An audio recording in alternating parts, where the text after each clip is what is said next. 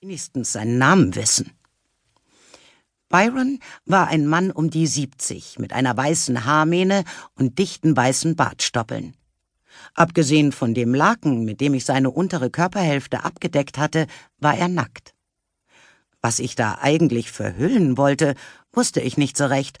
Offenbar ein Anfall postmortaler Schicklichkeit. Seine Augen, die in den Abgrund über ihm starrten, waren leer wie geplatzte Luftballons. Sind die Augen eines Liebenden ein kristallklarer Bergsee, erinnerten die von Byron an einen trüben Tümpel. Sein Mund war in einem stummen Schrei erstarrt. Ähm, hey, äh, Mike, rief ich meinem neuen Chef aus dem Präparationsraum zu, äh, soll ich das mit Rasiercreme machen oder?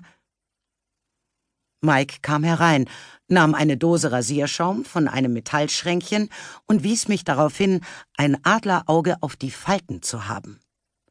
Wenn du ihm ins Gesicht schneidest, haben wir ein Problem. Also sei vorsichtig, okay? Klar, vorsichtig. So vorsichtig wie all die anderen Male, wenn ich jemanden rasiert hatte. Also nie. Ich zog die Gummihandschuhe an und fuhr mit dem Daumen über Byrons kalte, steife Wangen, die Bartstoppeln, die ihm in den letzten Tagen gesprossen waren. Ich fühlte mich meiner Aufgabe auch nicht ansatzweise gewachsen. Tatsächlich hatte ich stets geglaubt, Bestatter seien Profis durch und durch, perfekt ausgebildete Experten, die sich unserer Verstorbenen annehmen, damit wir es nicht selbst tun müssen.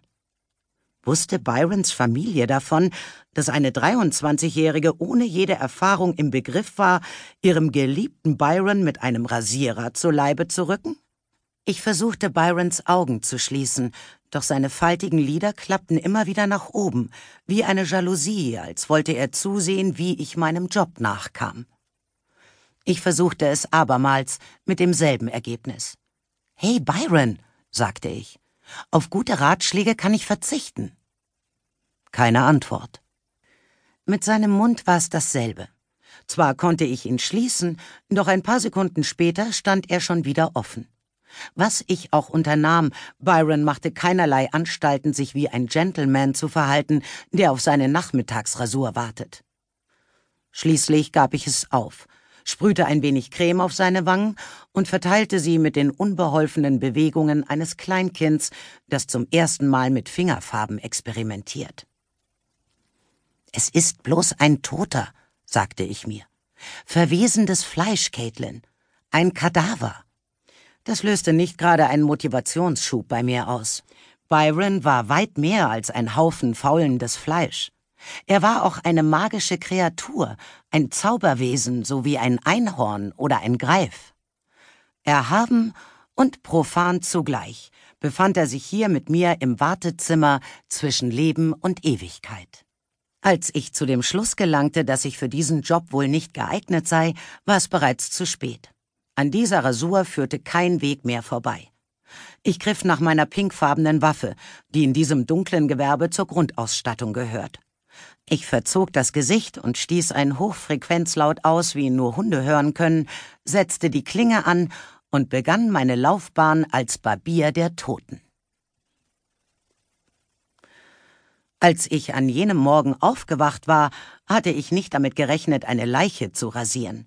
Verstehen Sie mich nicht falsch, Leichen hatte ich schon erwartet, nur nicht das Rasieren. Es war mein erster Tag als Krematoriumsfachkraft bei Westwind in Burial, einem alteingesessenen Bestattungsunternehmen, einem Familienbetrieb. Ich stand früh auf, was ich sonst nie zu tun pflege, zog eine Arbeitshose, ich trage sonst nie Hosen, und Stahlkappenboots an. Die Hose war zu kurz und die Boots zu groß. Ich sah schlicht lächerlich aus, aber ich hatte nicht die geringste Ahnung, welche Kleidung man beim Einäschern menschlicher Überreste trägt. Die Sonne ging gerade auf, als ich aus meiner Wohnung am Rondell Place trat, glitzerte auf weggeworfenen Infektionsnadeln und verdampfenden Urinpfützen. Ein Obdachloser in einem Tütü schleppte einen alten Autoreifen die Gasse hinunter, wahrscheinlich um ihn als provisorischen Donnerbalken zu benutzen.